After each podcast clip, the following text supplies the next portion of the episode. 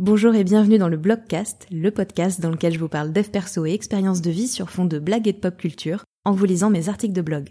Je suis Laurent Chavel, coach, thérapeute et autrice, et c'est parti pour un nouvel épisode. Bonne écoute Et l'article du jour s'appelle Liberté, sécurité et le petit oiseau de Margaret.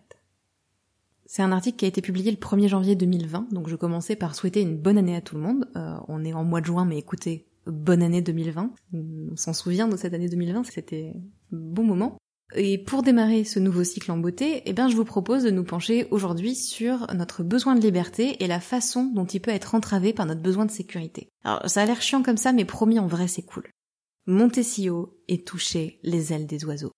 Ah, la liberté. On en rêve tous, aujourd'hui plus que jamais. Il est pas rare que, euh, lors de notre première session, mes clients expriment leur souhait d'être libérés de toute contrainte. J'aimerais tellement pouvoir faire de mon temps tout ce que je veux et sans doute dans le top 10 des phrases que j'entends le plus souvent. il est clairement utopique hein, d'espérer pouvoir utiliser 100% de son temps exactement comme on le désire. Les tâches administratives et ménagères ont peu de chances de disparaître, hein, ça va sans dire. Quand bien même on se projetterait hein, dans un idéal de richesse sans limite euh, permettant l'embauche d'un chauffeur, d'un cuisinier et de mille autres membres du personnel de maison, bah, faudrait encore gérer les salaires, les finances et la répartition des tâches. Et puis, est-ce qu'on a vraiment envie d'atteindre la liberté en limitant celle des autres? En revanche, il est quand même possible d'occuper 70 ou 80% de son temps comme on le souhaite ou presque. C'est généralement cette envie de liberté d'ailleurs qui pousse les gens à se lancer à leur compte. On veut pouvoir s'organiser comme bon nous semble et occuper notre temps à des activités qui ont du sens pour nous. Prendre le risque d'être libre. Si tout le monde sur le papier semble vouloir euh, de cette liberté professionnelle, dans les faits, bah, il y a peu de personnes qui passent effectivement le cap de la création d'entreprise. Et c'est là qu'intervient l'ennemi public numéro un de la liberté, j'ai nommé la sécurité. Parce que, bah, est-ce qu'on peut être vraiment libre sans sauter dans le vide, sans faire le fameux leap of faith dont parlent les anglophones? Peut-on se lancer pleinement à son compte sans lâcher un CDI et toutes les garanties qui vont avec? Et plus globalement, est-ce qu'on peut être libre sans prendre de risques? Alors j'évoque ici le secteur pro, mais ça peut s'adapter à tous les domaines de la vie. Hein. On ne saura jamais à l'avance si notre choix en valait vraiment la peine. Alors de là à dire que pour être libre, il est nécessaire d'expérimenter et que pour expérimenter pleinement, il faut faire des choix et prendre le risque de perdre son confort, bah y a qu'un pas. Là il y a une petite citation euh, qui dit ceci. Il faut beaucoup de courage pour oser être heureux pleinement. Il est plus facile, mais plus lâche, de se contenter d'un petit bonheur routinier que rien ne vient déranger. C'est ce que nous dit euh, Marcel Bourgault, qui euh, est une femme et qui effectivement a dû avoir bien du courage pour affronter la vie avec un prénom pareil, et je dis ça évidemment en toute bienveillance. Le petit oiseau de Margaret. Alors j'aimerais illustrer mes propos en vous relatant une petite histoire qu'on se raconte entre gens du développement personnel le soir au coin du feu, vous savez après une de ces journées euh, yoga, méditation, rite chamanique. Alors avis aux esprits mal placés quand même, je fais une petite parenthèse, le petit oiseau de Margaret c'est bien un animal hein, dont on parle uniquement d'un animal, ce n'est pas une métaphore sexuelle, je le précise quand même, on ne sait jamais. Donc Margaret, elle avait un petit oiseau, au cas où c'était pas encore ultra clair, hein, donc elle a un oiseau Margaret. Et euh, son oiseau, bah, il vivait peinard dans sa cage.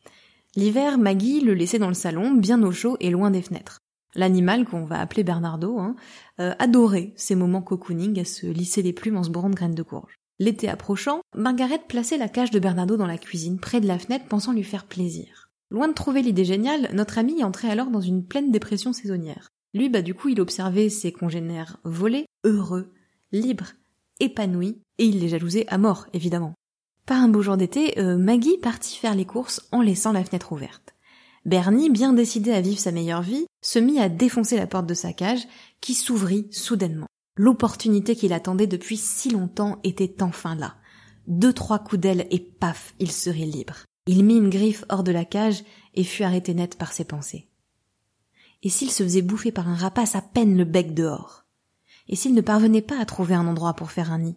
Saurait-il simplement trouver de la nourriture? Serait-il capable de voler aussi bien et aussi haut que les autres? J'espère que vous appréciez tout le suspense que j'ai mis dans l'intonation de cette lecture. Bernardo resta ainsi qu'éblo.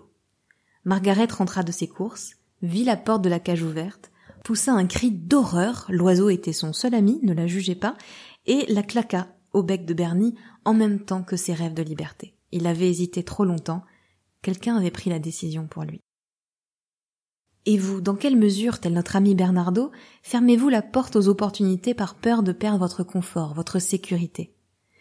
Qu'est-ce qui est le plus important pour vous dans la vie? Et plus généralement, vous vous sentez pleinement heureux? Et si en 2020 on ouvrait? Pardon. Je rigole parce que euh, avec le recul, je rappelle que cet article date de janvier 2020, donc avant Covid. Donc j'avais tenté pleine d'espoir de finir cet article par cette phrase Et si en 2020 on ouvrait, ouvrait la cage aux oiseaux? Et je me dis quel visionnaire j'ai été. C'était effectivement la bonne année pour euh, eh bien rêver de liberté. Cela dit, ce n'est pas faux, on a beaucoup rêvé de liberté en 2020. Donc euh, écoutez, appliquons-le à, 2022, je vais refaire cette phrase euh, mise à jour. Et si, dites-moi, en 2022, on ouvrait, ouvrait la cage aux oiseaux? Merci d'avoir écouté cet épisode, j'espère qu'il vous a plu. Si c'est le cas, n'hésitez pas à vous abonner au podcast et à me laisser un commentaire ou 5 étoiles sur Apple Podcast. Vous pouvez aussi le partager à une ou plusieurs personnes que cet épisode pourrait intéresser. Et puis euh, rejoignez-moi sur Insta si le cœur vous en dit, at lochavel, L-O-C-H-A-V-E-L. C'est aussi dans la description si besoin. Merci et à la semaine prochaine.